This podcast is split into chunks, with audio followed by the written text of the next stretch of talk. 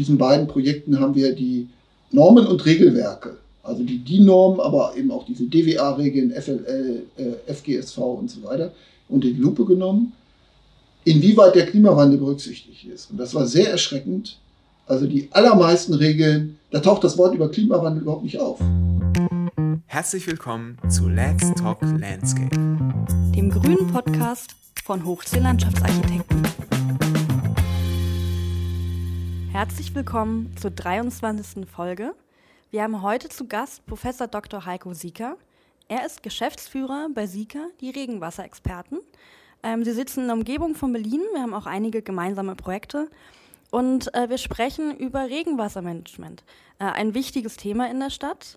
Ja, es wird umso wichtiger, desto mehr Starkregenereignisse es gibt, Trockenperioden und eben versiegelte Flächen auch und ähm, dass man nicht mehr zentral Wasser abführen soll, sondern dezentral halten, zur Verdunstung bringen und ähnliches. Das ist bekannt, aber wir gehen etwas tiefer heute. Wir werden darüber sprechen, wie die Zusammenarbeit aussieht äh, mit äh, Entwässerungsexperten und Landschaftsarchitekten, was unsere Rolle dabei ist. Und äh, wir werden auch über den neuesten Stand der Technik sprechen. Und wir sind zu dritt, also Heiko Sieker, Klaus Hermann und ich, Gaspar Habjanic. Viel Spaß! Ja, willkommen Heiko, willkommen Klaus, unser erster digitaler Podcast. Kön könntest du trotzdem noch mal einfach kurz sagen, ähm, vielleicht einen Satz, wer du bist und eigentlich äh, was du machst?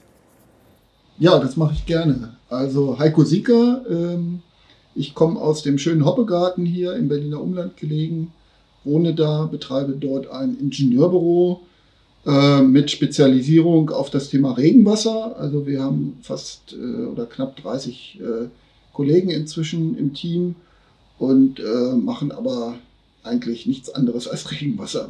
Man könnte auch sagen, wir können nichts anderes, aber ähm, nee, das liegt eher daran, dass Regenwasser wirklich ein sehr vielschichtiges Thema ist.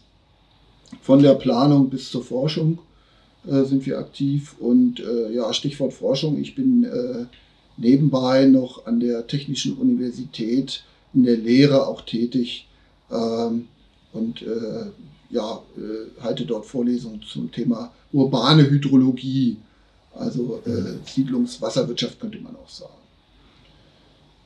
Ja, bin Bauingenieur von Haus aus, 55 Jahre alt. Ja, super. Ähm, also wie gesagt, wir arbeiten ja eigentlich öfter zusammen und es war immer sehr bereichernd, ähm, dann tatsächlich Experten im Boot zu haben, die äh, uns helfen, unsere, ähm, unser Anstreben nach einem besseren Stadtklima umzusetzen und auch unsere gestalterische Ansprüche tatsächlich dann auch technisch äh, zu realisieren. Das fand ich immer, immer sehr gut. Und ja, Stichwort Stadtklima, ähm, Klaus, das ist ja eigentlich eins von unseren, ähm, eins von unseren Leitbildpunkten. Äh, ne? Auf jeden Fall. Nachhaltigkeit. Auf jeden Fall. In unserem Nachhaltigkeitsbegriff, wenn wir diesen, dieses Leitbild gemeinsam nachhaltig gestalten, da steckt es natürlich beides drin. Sowohl äh, die Nachhaltigkeit und damit auch die ganzen stadtklimatischen und ressourcenschonenden Aspekte, als auch der gestalterische Aspekt, der da drin steckt. Ne? Wir haben ja auch mit Heiko damals äh, gerade das erste große Projekt, das wir zusammen gemacht haben, Solon, äh, wirklich sehr engagiert gemeinsam versucht, wie kann man das Thema Regenwassermanagement auch visuell in der Gestaltungssprache mhm. übersetzen. Ich glaube, das ist etwas, was äh, eine Herausforderung in den letzten Jahren ist, was viele auch schon ganz gut machen, was man aber vielleicht noch stärker in den Vordergrund spielen muss, damit man dieses Thema auch für die hm, Menschen sichtbar macht und verständlich macht, weil die meisten Dinge, die Heiko äh, bauen lässt, äh, finden ja unterirdisch statt, also zumindest vom Bauvolumen. Ähm, und ja, nicht, nicht mehr, ne? Ja. Das, das war mal, jetzt klassischerweise war das so, aber ja. das versuchen wir ja gerade zu ändern. Ne? Sehr gut, genau. Und ähm, ich denke jetzt so an Ortholfstraße zum Beispiel, ne, da hatten wir einfach sehr große Stauvolumen, die sozusagen unterirdisch mhm. generiert werden mussten. Und trotzdem eben auch versucht, das äh, sozusagen oberflächig kenntlich zu machen, dass das die Menschen verstehen, was da passiert. Mhm. Was meinst du, ähm, Heiko, damit, das war mal so und jetzt, jetzt ändert sich das? Ja, also äh, ich sag mal so, im, im, Umgang mit dem, mit dem Regenwasser in den, in den Städten, da, da hat es wirklich eine 180-Grad-Wende gegeben in den letzten zwei Jahrzehnten, sage ich jetzt mal. Ähm, also als ich studiert habe, das war dann so Mitte der 80er, Äh, was wir gelernt haben, waren, wenn, wenn man jetzt äh, irgendwo was baut, ein, ein, Gewerbegebiet oder ein Wohngebiet, dann braucht man halt ein Kanalnetz. Und dann war höchstens vielleicht noch die Entscheidung, baut man jetzt ein Trenn- oder Mischsystem, ne? also zwei Röhren, eine davon fürs Regenwasser oder Mischkanal, sozusagen alles in einen Kanal und ab zur Kläranlage. Ja, und äh, gegebenenfalls hat man am Ende noch ein, ein schönes Regenrückhaltebecken gebaut, dann auch aber mit Zaun drumherum bitteschön, ja, dass da auch bloß keiner ran, rangeht.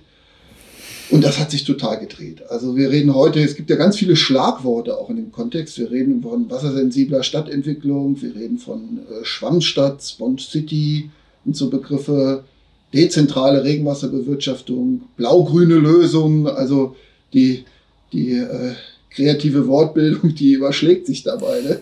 Aber äh, diese, diese neuen Begriffe haben eigentlich eins gemein dass quasi das, das Thema Regenwasser sozusagen aus dem Untergrund an die Oberfläche poppt. Und ähm, deswegen haben unsere beiden Fachdisziplinen jetzt auch zu viel miteinander äh, zu tun. Früher wäre das gar nicht notwendig gewesen. Ne? Wenn man früher einen Betonkanal verlegt hat, wo, warum soll ich das mit der Freiraumplanung abstimmen? Ähm, Gab es eigentlich keinen Grund. Ne? Und das mhm. hat sich eben äh, ziemlich gedreht. Äh, und äh, ich teile natürlich Klaus Ansicht, dass äh, das ganz wichtig ist, dass die Anlagen auch gestalterisch eben äh, ganz wichtig sind. Und äh, ich sag mal, wie gesagt, ich bin von Haus aus Bauingenieur. Ne, meine ersten Mulden, die ich so geplant habe, die sind rechteckig. Ne? Also äh, rund, rund kann ich vielleicht auch noch, aber dann, dann, dann hört es auch schon auf. Ich, ich bin natürlich, ich habe natürlich auch immer viel gelernt in den letzten Jahren.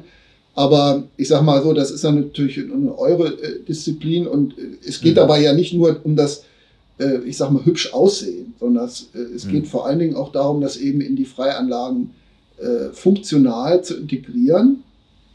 Und ja, dieses, dieses Thema, dass das Regenwasser an die Oberfläche kommt, heißt natürlich auch, dass es einen Flächenbedarf hat. Und äh, uns ist natürlich auch klar, dass äh, man, man jetzt nicht als Regenwasserexperte ankommen kann und neue Flächen in Anspruch nehmen kann in der Stadt. Das geht nicht. Das ist, funktioniert nur so, dass man die Flächennutzung irgendwie äh, in Einklang bringt. Gibt es auch dieses Schlagwort der, der Multifunktionsfläche oder Multikodierung, dass man eben Nutzen übereinander legt.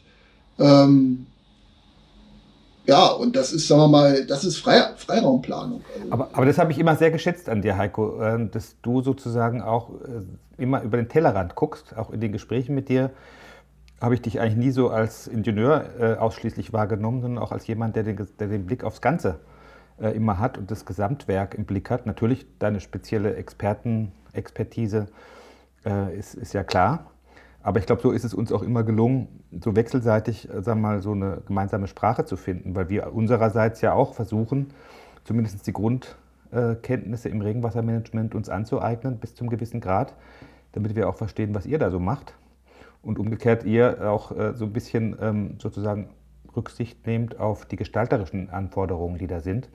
Man hat es eben nicht mit einem klassischen Tiefbauingenieur bei euch zu tun, der vielleicht dann doch eher die Technik äh, ganz, ganz weit vorne äh, äh im Blick hat, sondern mit jemandem, der einen ganzheitlichen Blick auf die Dinge hat. Und das ist, glaube ich, auch wichtig in der Partnerschaft der Zusammenarbeit, dass Freianlagen und Regenwassermanagement eben auf Augenhöhe sich begegnen und gemeinsam an einem Ziel arbeiten. Ja, ja das ist eigentlich das Spannende, wenn man so, äh, sagen wir mal, sehr speziell arbeitet. Dann würden ja viele meinen, auch das wird ja über langweilig, wenn man nur noch sozusagen so ein, so ein ganz enges Thema bearbeitet. Genau das Gegenteil ist der Fall, nach meiner äh, Erfahrung jetzt. Umso spezialisierter man wird, umso mehr kommt man in Kontakt mit anderen Fachdisziplinen. Also wir haben auch in Projekten, wir haben mit äh, Stadtklimatologen viel zu tun. Wir arbeiten am Stadtentwicklungsplan Klima äh, mit im Moment ganz intensiv hier für Berlin. Mhm. Ähm, äh, wir haben mit, äh, mit äh, Biologen zu tun, das hatten wir schon in Bezug auf die Gewässer, also Stichwort Wasserrahmenrichtlinie, so Renaturierung, da mit, mit, mit Limnologen. Jetzt ganz groß das Thema Biodiversität. Ähm, und also ich persönlich finde das auch äh, extrem spannend und man lernt ja auch immer dazu. Also äh, ne, gerade das Thema, äh, was habe ich jetzt gerade, Animal Edit Design oder, oder solche Sachen, das waren Super. für mich äh, bislang böhmische Dörfer gewesen. Und äh, jetzt, jetzt, ja, da kann man ja auch nur dazu lernen. Ne? Und ich glaube, das ist so ein bisschen äh, äh, auch, auch das Salz in der Suppe dabei. Das finde ich ja spannend, ähm, war mir gar nicht so vorher bewusst, aber ähm, wodurch jetzt diese alle Disziplinen zusammengekommen sind. Äh, einfach, dass es auch irgendwie Wasser, Wirtschaft oder ähm, ja, Umgang mit Regenwasser jetzt auf die Oberfläche gekommen ist und auch irgendwie ähm, davon das ganze Klima profitiert. Jetzt kommt es wirklich zu Begegnungen, ja, natürlich erstens mit uns, aber auch dann mit ähm, uns Landschaftsarchitekten, aber auch mit Biologen und mit allen anderen. Das finde ich unfassbar spannend und ähm, ich glaube, das wird immer mehr so sein, weil ähm, wir müssen ja diese Flächen, wir haben ja nur begrenzte, begrenzte Flächen, besonders in der Stadt. Und die Multikodierung, die du vorher erwähnt hast, wird jetzt wesentlich sein. Nee, also äh, das. Äh ich sag mal so, mit der Freianlagenplanung, das gibt ja jetzt die, die ersten Projekte, die gehen vielleicht schon 15, 20 Jahre zurück, äh, wo man versucht hat, da mal das auch, äh, äh, ich, sag's, ich sag's jetzt mal so nett zu gestalten. Ja. ja. Ähm, aber dass eben dieses Thema zum Beispiel äh, Kühlung der Innenstädte, dadurch, dass wir eben das Wasser äh, in die Grünflächen bringen, zu den Pflanzen bringen, dadurch mehr Verdunstung erzeugen, ähm, was dann wiederum die Städte runterkühlt, das sind ja neu, relativ neue Entwicklungen. Die sind vielleicht jetzt drei, vier, fünf Jahre alt, äh, in der Praxis mhm. zumindest. Und ähm, das kommt ganz stark. Und äh, gerade hier im Berliner Raum, man muss ja nun sagen, wir sind äh, ja die letzten Jahre da auch vom, vom, vom Wetter oder vom Klima her, wie man es nimmt, ähm, wird uns das ja auch vor Augen geführt, wie wichtig das ist. Ne? Übrigens war jetzt der Winter schon wieder deutlich zu trocken. Ja, es hat im, im, im Winterquartal ja 75 äh, Prozent nur der langjährigen Niederschläge gebracht. Meint man gar nicht, wenn man rausguckt, war ja immer grau, aber äh, es hat deutlich zu wenig geregnet und äh, wir sind schon wieder da drauf und dran, in so eine Frühsommertrockenheit hineinzulaufen. Die, wenn, man, wenn man sich die Teiche anguckt und die Bäche, die sind, äh, sehr niedrige Wasserstände.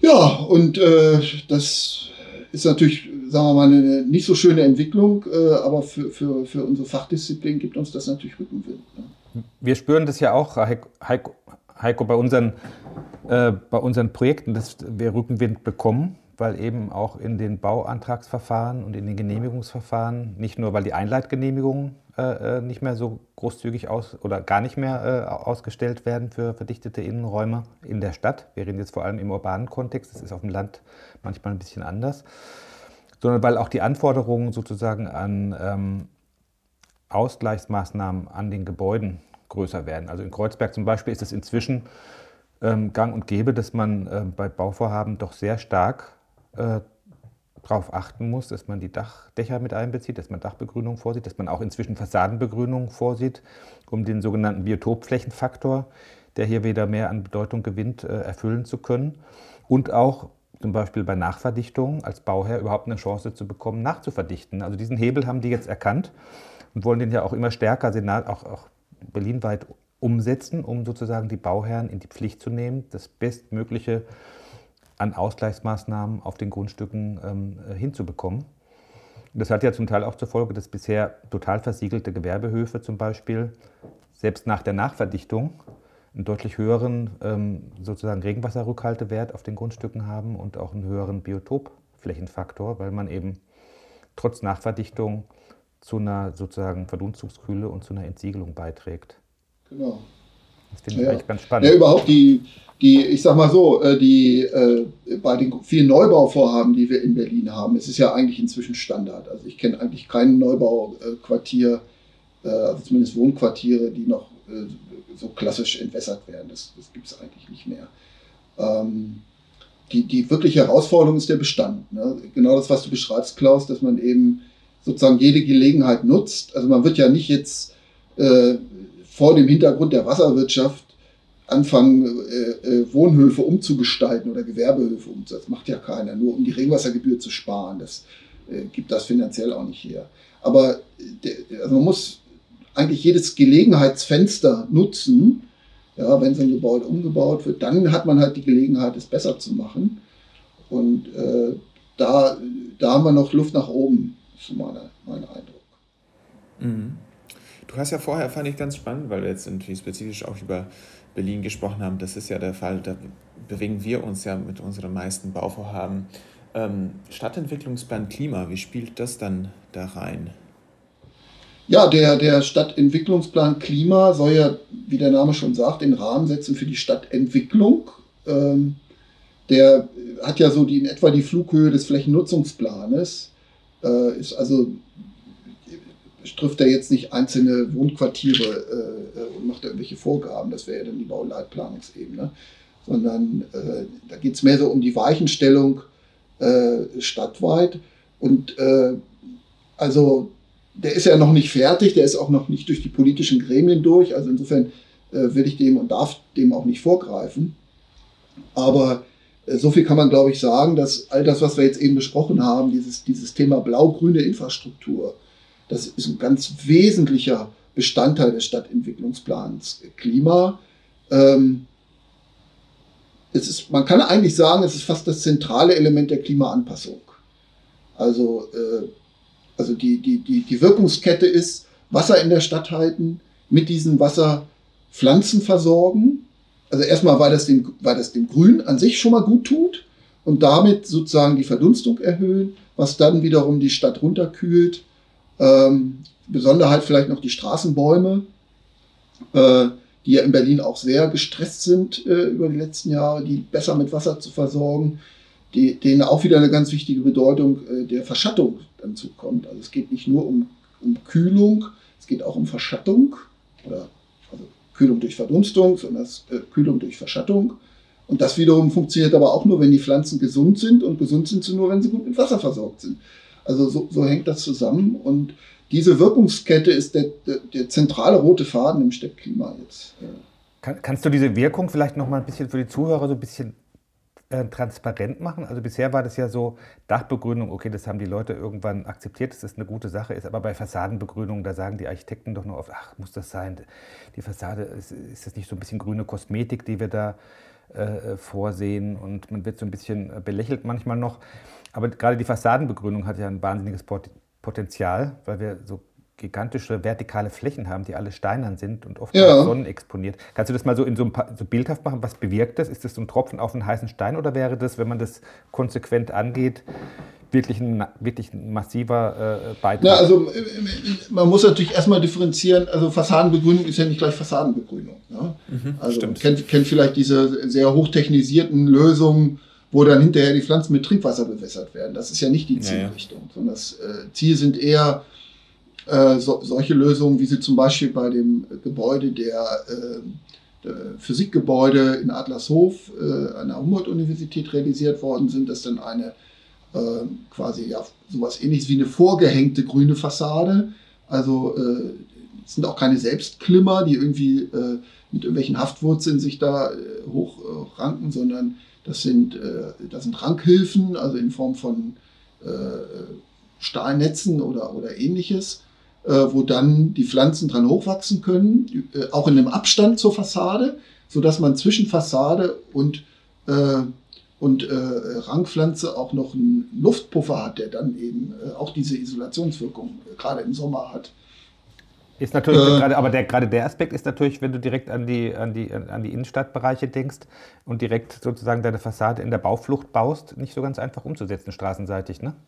Ja, das ist ein ganz interessanter Punkt, Thema Bauflucht. Das haben wir gerade in einem konkreten Projekt äh, intensivst diskutiert und äh, auch da gibt es neue Entwicklungen. Das, äh, warum nicht dann die Pflanze, die, die Grünpflanze äh, im öffentlichen Bereich zu pflanzen, also im, äh, sprich außerhalb des Grundstückes, sodass die Bauflucht schon auch eingehalten wird. Also, ähm, also technisch ist das eigentlich alles lösbar. Das ist übrigens so ein, auch so eine, so eine generelle Erkenntnis bei den ganzen Sachen. Also all die Techniken, über die wir hier reden, das ist ja alles eher Low-Tech. Ne?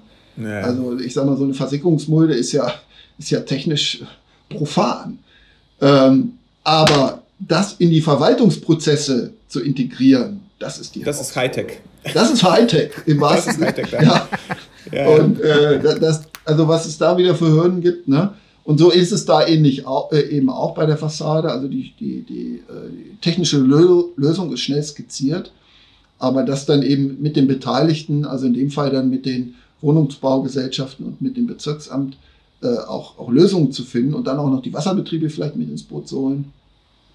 Mhm. Ähm, das ist die Herausforderung. Aber da gibt es gute Entwicklungen. Also ich muss sagen, also insbesondere die, die Wasserbetriebe sind äh, äh, außerordentlich äh, ähm, proaktiv, was das angeht. Die haben ja auch die Regenwasseragentur jetzt äh, im Hause, eine, eine, äh, eine, Institution, die das ganze Thema wirklich entscheidend mit voranbringt in Berlin. Ja, also sag mal, das Glas, das, das Glas ist mehr als halb voll, würde ich mal sagen. Aber es gibt ja auch äh, den Versuch, zum Beispiel über die Regenwasseragentur, äh, das Thema so ein bisschen äh, sozusagen gebündelt anzugehen und damit auch irgendwie eine Plattform zu schaffen, die die ähm, Kommunikation sozusagen in die Stadtgesellschaft, aber auch in die einzelnen Fachdisziplinen und Behörden irgendwie organisiert, oder? Ja, das, genau.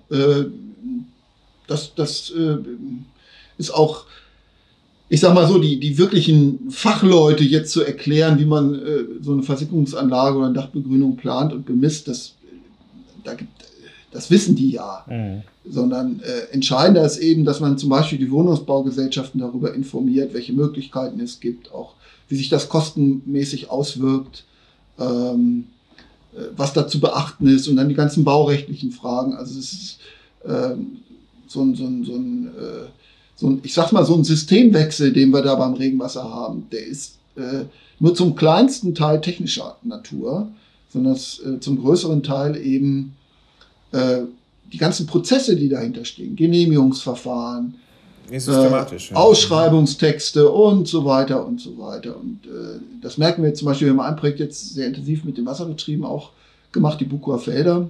Ähm, wird jetzt übrigens demnächst gebaut. Mhm. Ähm, und da zeigte sich auch, dass, dass es halt schwierig ist. Man, man, die ganzen Abläufe sind bislang auf Kanalbau ausgerichtet. Die ganzen, wie Pläne auszusehen haben, die, die, die Legenden der Pläne, die sind das ja alles standardisiert. Und das war aber alles auf Kanalbau ausgerichtet. Und jetzt kommen wir an und wollen auf einmal eine Baumregole pflanzen. Ähm, ja, das passt nicht ins Schema rein. Und äh, dann, dann gibt, führt das erstmal zu einem Konflikt. Und äh, ja, ich bin sehr froh, dass da zumindest die Bereitschaft ist, diese Konflikte dann auch aufzulösen. Ja. Trotz, trotzdem bleibt das im, im, im, Detail dann auch manchmal schwierig und anstrengend. Mhm. Ich habe das jetzt bei, auch bei einem neuen Bauvorhaben, das wir auch zusammen jetzt planen, mitbekommen. Ähm, wir wollen ja so viel wie möglich auch verdunsten. Ja, das ist jetzt auch bei uns auch ein großes Thema. Und ähm, man schaut jetzt, wo sind die Möglichkeiten in dieser blau-grünen Infrastruktur, dass man das Wasser zurückhält, dass man das Wasser verdunsten lässt, dass es dann irgendwie die Mikroklima beeinflusst. Und es ist ja natürlich auch eine große Herausforderung, weil da die Flächen auch dafür ausgelegt werden müssen. Ähm, es ist aber auch ein großes Potenzial, weil das sind meistens die Flächen, die wir sowieso als grün hätten, als öffentliches Grün, manchmal tatsächlich auch einfach straßenbegleitendes Grün. Ähm, und was, was mich überrascht hat, ist, dass dieses Faktor der Verdunstung, das spielt ja gar nicht in die Berechnung rein für die Genehmigung. Also das ist, gerade geht es, ähm, kann man es natürlich äh, machen und das ist ja nett, aber mhm. spielt noch immer keine Rolle eigentlich. Das ist so, ähm, ja. Ja. Ist leider, äh, also im, im, im, vom, im Wasserrecht ist es so, dass äh, sich alles sehr stark auf Abflüsse orientiert. Also man, man muss gewisse Spitzenabflüsse einhalten, man muss äh, die Abflüsse reinigen, die dürfen natürlich nicht zu Belastungen führen, aber der Wasserhaushalt als Ganzes, die, die, äh, ob ich jetzt zum Beispiel die Verdunstung erhöhe oder herabsetze, ob ich die Grundwasserneubildung erhöhe oder herabsetze, spielt im Planungsverfahren bislang überhaupt keine Rolle. Und das ist ein absolutes Manko. Ähm, das, aber auch da gibt es gerade einen Umbruch. Also es gibt neue Entwürfe für Regelwerke, die das äh, aufgreifen, dieses Defizit. Werden wir sehen, wie sich das in den nächsten Jahren entwickelt. Viel entscheidender ist aber, glaube ich, dass das auch ähm, in, die, äh, in das Baurecht und das, und das Naturschutzrecht Einzug hält. Dass äh, eben, äh, ich sage mal, ein, ein Eingriff in den Naturhaushalt nicht nur dadurch entsteht, dass ich eine Fläche quasi nicht bepflanze, sondern dass, wenn ich, wenn ich den Wasserhaushalt störe, äh, dann kann eine Fläche noch so toll gestaltet sein, biodivers, wenn die kein Wasser hat. Äh, oder, oder nehmen wir mal die vielen kleinen Kleingewässer, die wir in Berlin haben, sind übrigens über 500 Stück. Ja, Ach, tatsächlich? Wenn, 500 Stück? Ja, so 530 Stück sogar. Äh, und alle Mhm. Ja, und, und ein Großteil davon äh, ähm, ist in den letzten Jahren schon trocken gefallen und äh, die Problematik verschärft sich. Und was, was hilft mir dann, wenn ich das als tolle Grünanlage oder ein Landschaftsschutzgebiet oder sowas sichere, aber die Dinger kein Wasser mehr haben? mhm. ne? Und äh, das, muss, das muss viel stärker ineinander greifen, glaube ich. Also dieses Thema Wasserhaushalt. Und ähm, da, da ist noch einiges zu tun. Also auch, auch durch die, für die Gesetzgeber. Also sowas dauert natürlich. Ich habe gerade so ein ganz konkretes Beispiel. Ich schwenke schwenk mal kurz aufs Land. Das darf man ja auch nicht vergessen. Es gibt ja nicht nur urbane Räume, es gibt auch ländliche Räume. Und da habe ich gerade in Mecklenburg, jetzt äh, fechte ich da einige Sträuße mit den regionalen Fachbehörden aus, weil die äh, das zum Teil ähm, noch etwas hemdsärmeliger angehen als in der Stadt. Da ist es jetzt vielleicht mhm. technisch und inhaltlich jetzt äh, auch von der Fachexpertise äh, gibt es da doch eine große äh, sozusagen einheitliche Stoßrichtung. Aber dort hat man so das Gefühl, dass die so im Meliorationsbereich, äh, man sagt ja auch, Mecklenburg ist immer so ein paar Jahre hinterher, aber es wird in Brandenburg nicht anders sein, dass die dann noch nicht, sagen wir mal, diese Bedeutung, das Wasser auch im ländlichen Bereich äh, sozusagen ähm, in der Landschaft zu halten, dass das noch nicht in allen Fachbehörden angekommen ist. Na, in Brandenburg schon. Ne? Mhm. Also in Brandenburg ist das inzwischen ein Top-Thema, geht auch durch die Medien. Ne? Also jetzt auch im Zusammenhang mit Tesla äh, wird das ja sehr intensiv mhm. diskutiert. Äh, und ähm, also es gab in Brandenburg schon länger ein Programm auch für den Landschaftswasserhaushalt. Es ist jetzt nochmal, äh, gerade vor zwei, drei Wochen war äh, eine Pressekonferenz mit dem Umweltminister, äh, der das nochmal äh, bestätigt hat. Aber auch da ist es so, das sind, sagen wir mal, jetzt auf politischer Ebene, das ist ja äh, in, in Berlin in der Stadt nicht anders. Wir hatten 2017 den Abgeordnetenhausbeschluss, dass alle Bauquartiere sozusagen ab jetzt blau-grün entwickelt werden sollen, sage ich mal so stark vereinfachend, bis das dann in der Praxis unten ankommt, in den Wasserbehörden und äh, bei den Betrieben oder den Agrargenossenschaften oder was weiß ich wo, äh, das dauert eben. Und äh, das ist das, was ich meine. Das sind die, sind die Prozesse, die angepasst werden müssen. Die, Te die Technologien sind da. Hast du da Hast du da einen Tipp? Also du hast ja viel von den Konflikten gesprochen, die dann immer wieder äh, aufstehen, wenn sozusagen diese berechtigten Interessen des Stadtklimas unter anderem von dir dann eben auch versucht werden durchzusetzen. Ähm, Gibt es denn da so eine Art, das würde ich mir ja wünschen, so eine Art Beirat, an den man sich wenden kann, wo man sagen, Mensch, hör zu, Leute, ich komme jetzt mit dieser mit diesen Abteilungen, äh, die mich da, die mir die Genehmigung erteilen müssen, nicht klar. Ich bin, weiß aber genau, dass ich wissenschaftlich und fachlich äh, da äh, auf dem richtigen Weg bin wir müssen jetzt mal äh, mit Leuten sprechen, die da wirklich eine Ahnung davon haben und die da auch äh, entscheidungsbefugt sind. Wäre manchmal so, so, ein Beirat ja ganz gut. Den würde ich mir manchmal auch in anderen Nachhaltigkeitsthemen wünschen, wo man sagen kann, Mensch, also wir kommen hier nicht weiter, es ist aber ein extrem wichtiges Thema. Wir können jetzt nicht noch fünf Jahre warten, bis das in Anführungsstrichen unten angekommen ist. Dass man sich da an so eine Art Schlichtungsstelle wenden könnte und sagen könnte, Mensch, wir müssen das jetzt hier hinkriegen, das ist ein Riesenbauvorhaben, das ist ganz wichtig bitte helft mir äh, oder beurteilt es nochmal fachlich, sachlich und ähm, versucht dann eine Empfehlung für eine Entscheidung zu machen. Ja. Äh, nee, sowas gibt es nicht, meines Wissens nach. Und äh, also ich bin selber im, im, Sachverständigenbeirat Naturschutz und Landespflege mhm. des Landes Berlin. Äh, bin dort berufen worden, um auch äh, die, die Wasserfahne so ein bisschen hochzuhalten. Das, das mache ich auch. Aber wie gesagt, es ist ein Sachverständigenbeirat für Naturschutz. Da gibt es das. Mhm, genau. Ja? Also im, im Naturschutzbereich hat man natürlich diese, diese Instrumente. Äh, da hat man auch die starken Verbände, die sich dann engagieren.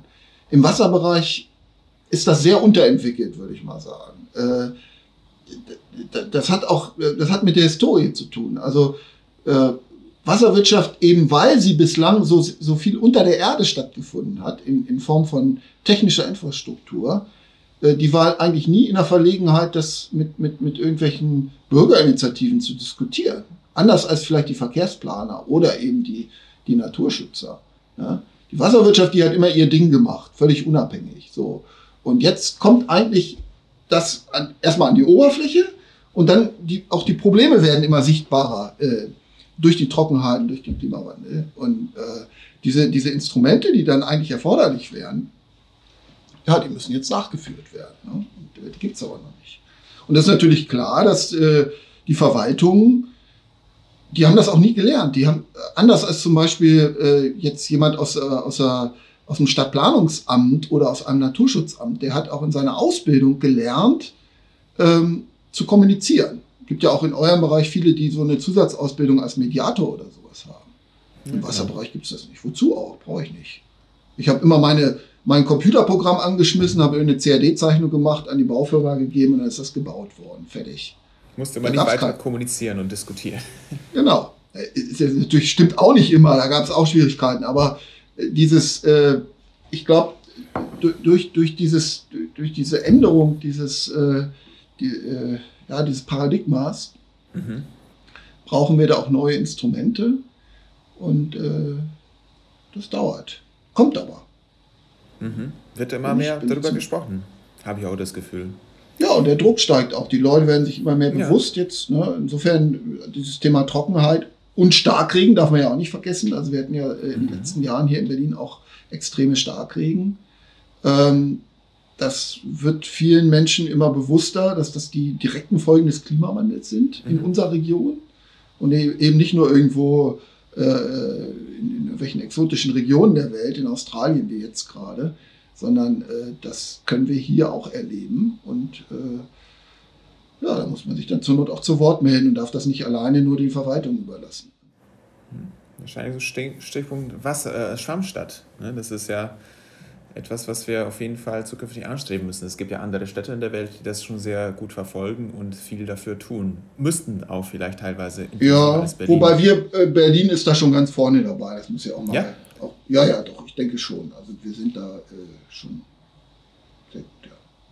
Das, das, also bei das, allem Gemecker immer, äh, dass es nicht schnell genug geht und äh, wir das ja alles noch besser machen könnten. Das wäre schon ein guter Schwamm. Sowohl im nationalen als auch im internationalen Vergleich, glaube ich, äh, stehen wir da schon ziemlich gut da. Wir werden auch angefragt. Also wir haben ganz viel äh, Anfragen von außen. Wir haben, ach, ich glaube, im letzten Jahr äh, Fernsehteams aus anderen, na, letzten Jahr nicht so sehr, aber in den Jahren davor, Fernsehteams äh, aus anderen Ländern, aus Korea, aus China, aus Polen, aus den USA, die kommen nach Berlin und äh, lassen sich die Anlagen zeigen und berichten darüber in ihren Heimatländern. Ne? Also Berlin wird da schon als Vorreiter auch wahrgenommen. Ne? Aber das soll uns ja Ansporn sein, ne? nicht, ja, ja. dass wir uns darauf ausruhen und dann äh, nicht weitermachen. Ja, ich finde es äh, auf jeden Fall. Ich, das ist ja noch eine zusätzliche Motivation. Gerade sind wir, tangieren wir auch so die, ein Forschungsprojekt Projekt ein bisschen ähm, Blue Green Streets, was, ähm, wo ihr auch dabei seid. Ähm, und wir sind ja dazugekommen, weil wir ja den Rudolfplatz in äh, Friedrichshain umgestalten und da sind ja auch zwei Straßen, die da ähm, umgestaltet werden. Und ähm, ja, eine davon wurde ausgewählt als Pilotprojekt auch für Blue Green Streets. Und das war ein sehr spannendes Erkenntnis, ähm, wo wir versuchen, die ganze Straße komplett von ähm, Kanalnetz zu entkoppeln und das ganze Wasser äh, zu verdunsten bzw. den Überfluss äh, zu versickern. Ähm, und da hat man schon das Gefühl, okay, das, ist, das wird wirklich was Neues ausprobiert und ähm, da waren auch alle Beteiligten, auch Behörden, ähm, sehr, sehr offen und sehr bereit äh, zu kooperieren. Ja, dieses äh, Blue Green Streets ist ein ganz tolles Projekt. Ähm, das ist, ich würde auch mal fast sagen, so ein bisschen die Königsdisziplin. Ne? Also äh, beim Neubau auf der grünen Wiese irgendwie was besser zu machen, das ist relativ einfach. Ne? Und äh, also umso mehr wir in den Bestand kommen, wird schwieriger. Umso mehr wir in den Bestand des öffentlichen Raums kommen, um bestehende Straßenquerschnitte, äh, das ist, glaube ich, im Moment äh, die, die größte Herausforderung. Gar nicht jetzt nur auch aus Wassersicht, sondern da liegen ja auch unheimlich, äh, liegt auch, äh, auch aus anderen Richtungen unheimlicher Änderungsdruck drauf. Also Verkehrswende, ganze Fahrradwege-Diskussion. Ähm, also die, man muss eigentlich Straßenräume komplett neu denken heute. Ja, Sie, siehst du die als Potenzial? Siehst du die als Potenzial? Ja, absolut, aber es ist halt ja? extrem schwierig, weil mhm. da äh, so extrem viele Wünsche auch aufeinander kommen. Also wir haben jetzt einen konkreten Fall äh, in, in, in, in Lichtenberg, eine Straße, äh, die wird umgebaut und äh, da wird der Anspruch erhoben, zwei Radwege zu bauen, links und rechts, nach den neuesten Standards. Finde ich auch richtig. Aber in der Konsequenz bleibt kein Grün mehr übrig. Null. Mhm. Die Straße wird zu 100 Prozent versiegelt. Ja, äh, auch nicht schön. Also äh, das und äh, das, das sind die Zwänge, unter denen man da äh, steht. Und da gute Lösungen zu finden, das wird, äh, wird eine immer größere Herausforderung. Ja, wenn jetzt noch, sag mal, das Thema Kühlung und Stadtgrün dazu kommt, ja, also wenn, wenn, wenn alle Teilbereiche Maximalforderungen stellen, also nach dem Motto, was weiß ich, die BVG sagt, das, weil das Busverkehr ist, ich brauche so und so viel Meter und der Parkstreifen soll auch noch da sein und der zweiseitige Radweg ja. und der Gehweg und dann gibt es noch so ein, habe ich erstmal gelernt, ein Ober- und ein Unterstreifen. Das waren Begriffe, die waren mir bislang auch fremd, ehrlich gesagt. Ja, und die müssen dann noch, äh, ich sag mal, ähm, mit, mit taktilen Materialien ausgestattet werden. Auch alles per se natürlich berechtigte Forderungen. Aber wenn, wenn ich alle diese Forderungen übereinander lege, und das am Ende dazu führt, dass dann gar nichts mehr geht oder andere Sachen völlig hinten runterfallen, dann haben wir irgendwas falsch gemacht. Ja, was wäre denn in dem konkreten Beispiel? Ich, ich habe jetzt da sofort so ein Bild vor Augen mit dieser total versiegelten Straßenlandschaft. Was wäre da aus deiner Sicht eine, für eine, was könnte man da für eine Lösung sich vorstellen? Die Straße äh, dicht machen? Ja, erstmal erstmal die verschiedenen Fachdisziplinen an einen Tisch holen mhm. und äh, in, integrativ zu planen. Das passiert aber nicht, sondern es werden nach wie vor einzelne Fachplanungen beauftragt. Es gibt eine Verkehrsplanung, Regenwasserplanung, was weiß ich noch alles. Und äh, die arbeiten in ihrem Kämmerlein nach wie vor leider. Äh, und wichtig ist, dass die sozusagen an einen, erstmal an einen Tisch kommen und diese verschiedenen Belange äh, formuliert werden. Und dann, ja, also der, der Stadtplanung kommt da natürlich eine Riesenbedeutung zu. Die kann das ja eigentlich auch als Disziplin. Also die Stadtplanung war, äh, hat immer schon gelernt, verschiedene Ansprüche auszugleichen. Mhm. Anderes Beispiel, wir hatten, das war ganz interessant. Wir hatten im, letzten, im vorletzten Jahr gab es mal einen Workshop ähm, zu, dem, zu einem der großen Bauvorhaben im Nordosten, Nordostraum, also eins der großen Siedlungsgebiete. Und dann hatte das Büro, was das begleitet hat, Stadtplaner, die haben alle Ansprüche eingesammelt und die Flächen dahinter geschrieben. Ne? Also was ich, das Grün, Grünflächenamt wollte einen Betriebshof haben und die BVG wollte ein Straßenbahndepot. Also alle Flächen aufaddiert. Wir waren bei 200 Prozent der Fläche, die, die zur Verfügung steht. Und dann haben sie es schön farblich gemacht. Ich fand das klasse. Das war eigentlich, das hat die, die, den, die, die Herausforderung der Stadtplanung wirklich in einer Grafik äh, dargestellt. Das ist super. Finde ich super das dann auch, ne? Das kommen wir zurück auf diese Multikodierung der Räume. Ja, aber ja die löst, die löst auch das nicht das gesamte Problem. Also natürlich nee. könnte man ja, um bei dem Beispiel zu bleiben, vielleicht äh, die, durch Multikodierung äh, von 200 Prozent irgendwie auf 150 runterkommen. Aber neben der Multikodierung ist, dass auch die Einzeldisziplinen von ihren Ansprüchen runtergehen. Es müssen gute Kompromisse gefunden werden. Und das passiert häufig nicht. Die, die einzelnen, gerade in Großstädten, sind die Verwaltungen so sektoral organisiert, dass sie wirklich äh, auch nur ihre eigenen Belange berücksichtigen. Im Wasserbereich ist es teilweise so, dass das dann nochmal Unterbelange sind. Die einen sind nur fürs Grundwasser zuständig, die anderen für Oberflächengewässer. Und äh, mir, mir, das kann man nicht ab. Mir kommt jetzt gerade so ein Gedanke, äh, Heiko, wir reden ja seit, äh, seit, eigentlich seit der Kapitalismus existiert von Wachstum. Immer mehr, immer mehr und immer weiter und immer höher hinaus. Es gibt ja aber auch diese, ähm, diese verschiedenen ähm, Ansätze, die Grenzen des Wachstums aufzuzeigen. Könnte das vielleicht auch sein, dass irgendwann mal die Stadt voll ist und dass irgendwann mal sozusagen diese ganzen Ansprüche einfach nicht mehr zu realisieren sind und man dann sagen muss, okay, ich muss entweder Straßen dicht machen, muss also Verkehr rausnehmen. Das ist ja auch eine ganz klare Zielvorstellung, die die Stadt Berlin hat. Oder ich muss ähm, ja vielleicht auch verhindern, dass äh, äh, ja, das, das immer weiter nachverdichtet wird oder dass immer weiter, ähm, immer höher, immer weiter, immer mehr Menschen nach Berlin kommen. Könnte das auch eine Konsequenz sein, dass man irgendwann merkt, es geht nicht mehr? Weil die Alternative wäre ja sonst äh, auch zu sagen, okay, was ja in Berlin jetzt auch gerade wieder passiert, jetzt wo die, der Mietendeckel da ist und wo die Investitionen in Wohnraum langsam abebben, dass die Leute wieder aufs Land ziehen ins Umland und dann da die, die Peripherie irgendwie äh, zubauen, ja, das wäre ja, genau, genau das Falsche. Exakt, also äh, das äh, deswegen, also der, der, ich sag mal so, dieses, das Grenzen des Wachstums, da hatten wir auch so zur Schulzeit mal so ein Buch, ich glaube Club of Rome oder genau. sowas, äh, habe ich auch mal gelesen, kann ich mich entsinnen. Ähm, ich, ich glaube, dass das in dem Kontext hier nicht, äh, äh, also da, das betrifft eher so Themen wie Ressourcenverbrauch. Das ist, ist auch berechtigt, aber äh, darum geht es hier nicht, sondern ähm, das ist genau der Punkt. Das ist übrigens auch ein, ein wesentlicher Aspekt des Stadt, Stadtentwicklungsplans Klima. Also es ist schon der Anspruch, eine, eine äh, innerstädtische Entwicklung ja, die natürlich auch äh, äh, Nachverdichtung äh, beinhaltet, mit äh, sozusagen diesen äh, positiven Entwicklungen in Einklang zu bringen. Und da bin ich wirklich auch äh, von, von Grund auf Optimist, dass ich glaube, dass das geht, dass man eine Stadt durchaus noch verdichten kann und trotzdem durch solche Maßnahmen äh, sag mal, äh, äh, naturverträglicher, aber auch äh, vor allen Dingen für den Menschen verträglicher äh, zu gestalten. Ja?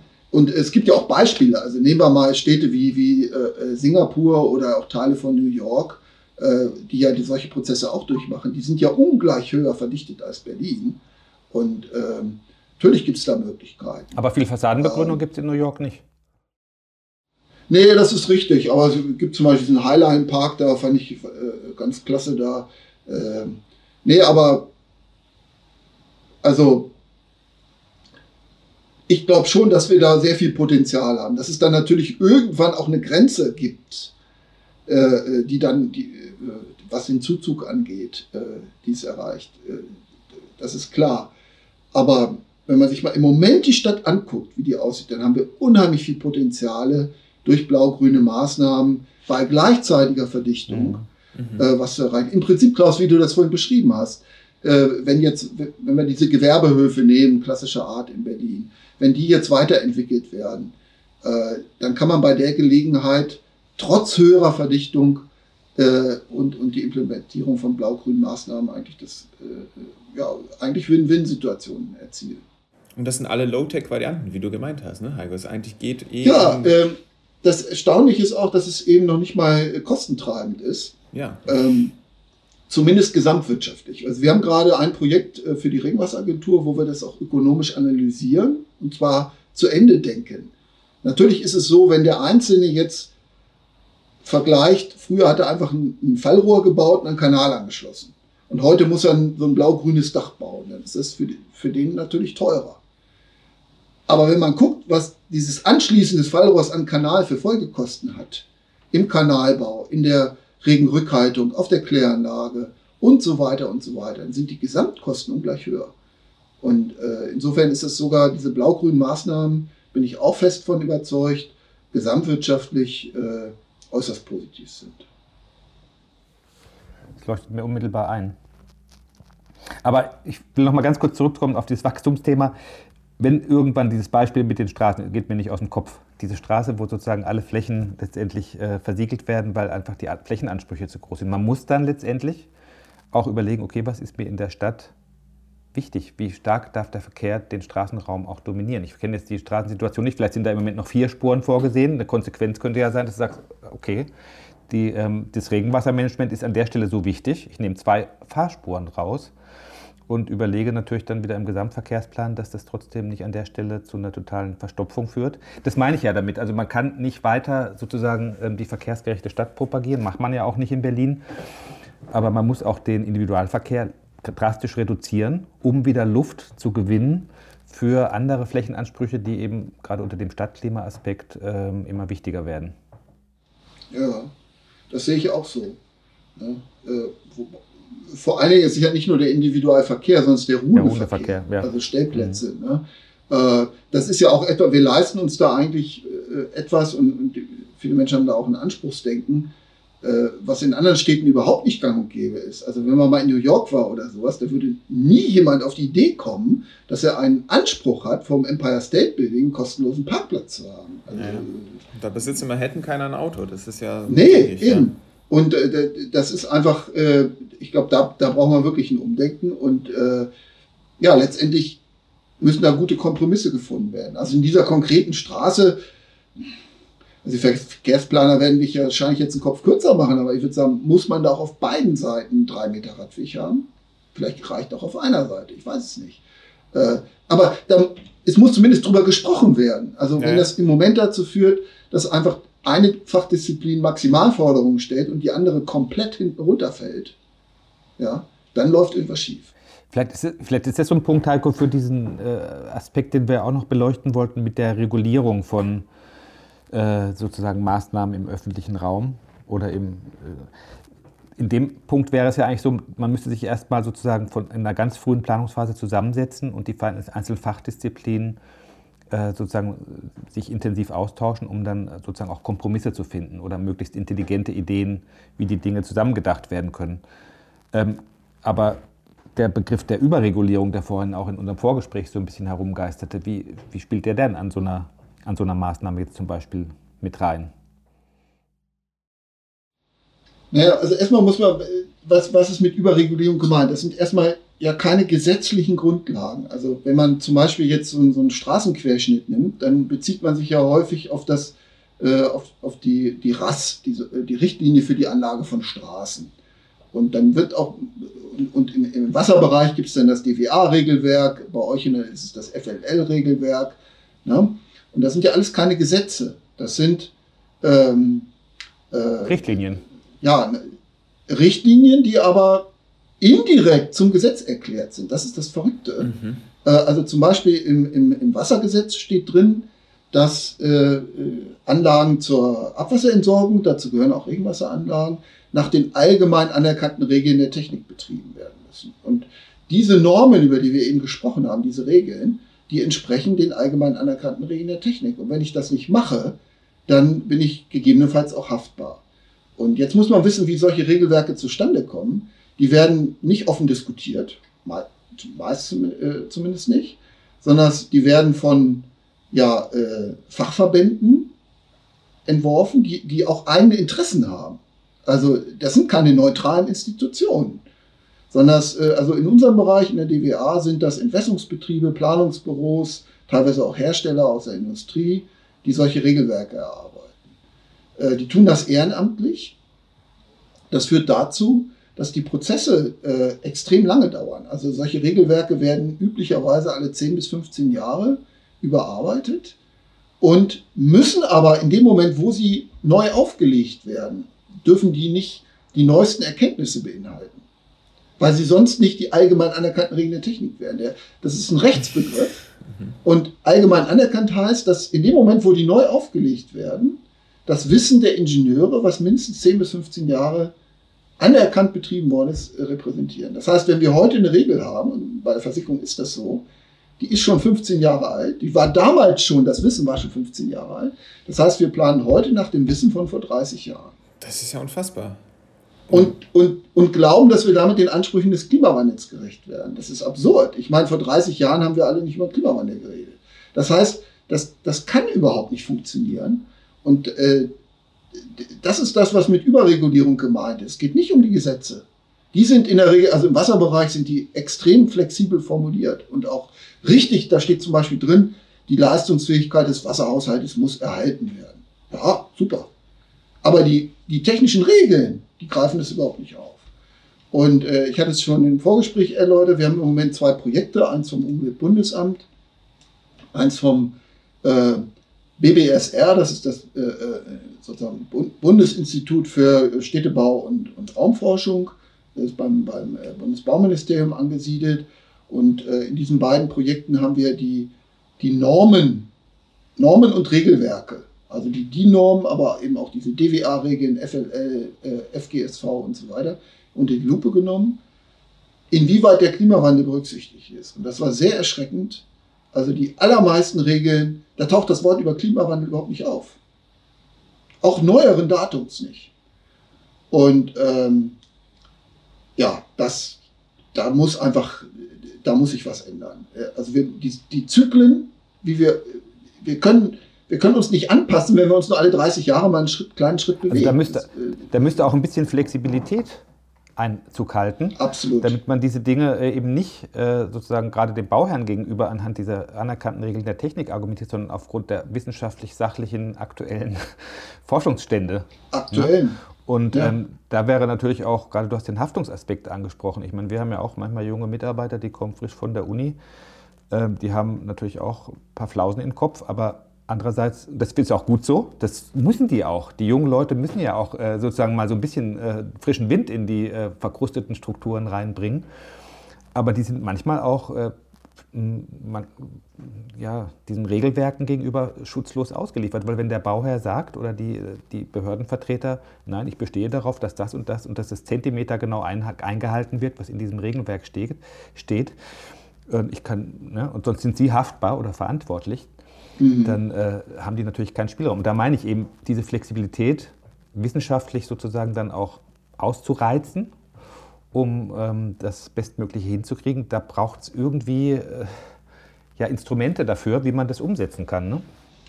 Ja, der, äh, ich glaube, also der Witz ist ja, dass also zumindest in dem Wasserregelwerk äh, vorne in jeder Präambel eigentlich genau das drin mhm. steht. Ja, da steht immer, da steht immer so ein schöner Kasten vorne drin. Ähm, diese Regel ist äh, mit Augenmerk anzuwenden Aha. und, äh, und so weiter. Ne? Also das mhm. genau in dem Sinne, wie wir das eben besprochen haben. Nur das wird immer überlesen. Ne? Man kommt da ganz schnell hinten, stehen dann die Formeln und die werden wirklich auf die mhm. Nachkommastelle genau. Mhm. Und ich glaube, wenn man, also, also deutlicher kann man es eigentlich in den Regeln nicht formulieren. Das Entscheidende ist vielmehr, dass in den, in den äh, Verwaltungen, aber auch in den Planungsbüros, äh, die, die, die, die, die, gerade jungen Mitarbeiter ermuntert werden, auch diese, diese Regeln mit dieser Flexibilität anzuwenden. Und dazu gehört eine gewisse Fehlerkultur auch, ja, dass man äh, sozusagen auch äh, als, als äh, Chef eines Ingenieurbüros jetzt, ähm, ich sag mal, dann auch äh, das akzeptiert, wenn jemand äh, abgewichen ist von der Regel, dass ich den hinterher nicht einen Kopf kürzer mache, weil er, äh, weil er sich nicht an die Regel gehalten hat. Und das gilt natürlich noch mehr für Verwaltungen, dass die äh, von oben, von der Leitung, auch das vorleben müssen. Und äh, wenn die immer nur sagen, äh, und leider ist es ja so, dass in vielen Verwaltungen auch keine Fachleute mehr an den, in den äh, entscheidenden Stellen sitzen, sondern es nur noch irgendwelche äh, Juristen und Kaufleute, ähm, die dann äh, nur noch gucken, ja, hast du das genauso angewendet? Wenn nicht, bist du verantwortlich und wirst rausgeschmissen, so ungefähr. Ja? Passiert zwar nie, aber ähm, das wird immer angedroht. Und es, es gibt keine Fehlerkultur. Und so kommen wir nicht weiter. Also äh, wenn, wenn wir Innovation per se, Innovation und allgemein anerkannte Regeln der Technik ist ein Widerspruch in sich. Das geht nicht. So. Und wenn ich innovativ sein will, muss ich mich von diesen Regeln lösen. Das finde ich super. Und das muss der, Gedanke. die Leitung ja. auch vorleben. Es, es finde ein super Bild und eine super auch ähm, Botschaft an, würde ich sagen, unsere Zuhörerinnen und Zuhörer. Das sind ja überwiegend äh, jüngere Landschaftsarchitekten und Landschaftsarchitekten, teilweise studieren die noch. Ich fand das super, was du gesagt hast, Heiko, das einfach mal zu wagen ähm, und einfach mal hoffentlich innerhalb von so einem Planungsbüro den Rahmen zu haben, auch mal einen Fehler machen zu dürfen oder sich wagen, wenigstens zu versuchen. Ähm, hättest du nochmal als Abschlussgedanke nochmal eine andere, vielleicht was anderes, was du vielleicht unseren jüngeren Zuhörerinnen und Zuhörern äh, vermitteln würdest? Ja, es sind ja nun dann überwiegend äh, junge Zuhörer aus dem Bereich der, der äh, Landschaftsarchitektur, vermute ich mal. Richtig. Ähm, also da, da, die könnte ich nur ermuntern, nehmt euch dem Thema Wasser an. Ähm, das ist, glaube ich, ein, äh, auch ein lukratives Feld, kann man sagen. Also die, äh, der, der, die Nachfrage nach, nach Fachbüros, die in, in dem Bereich Profil haben, wird, glaube ich, eher größer als kleiner. Also insofern, ähm, ja, denkt das Thema Wasser von Anfang an mit. Und äh, ja, und mein, meinen jungen Leuten, sozusagen eher den Wasserbauingenieuren, würde ich sagen, Leute, löst euch von diesen Regeln, werdet kreativer. Guckt mal, wie schön kreativ die Architekten und Landfreiraumplaner sind. Äh, das macht auch viel mehr Spaß. Äh, das ist vielleicht auch noch eine, eine Botschaft. Ähm, also ganz ehrlich, dieses, dieses sich an Regeln äh, sklavisch zu halten, das kann doch keinen Spaß machen. Sehr gut. das, ist, das ist super. Super Abschlussworte. Äh, danke dir, Heiko. Äh, danke dir, Klaus. Und ich hoffe, ja. wir kommen noch mal öfter zusammen und halten uns mal nicht an die Regeln und machen was Kreatives. ja, genau. Ganz, ganz sicher. Super. Danke. Danke euch.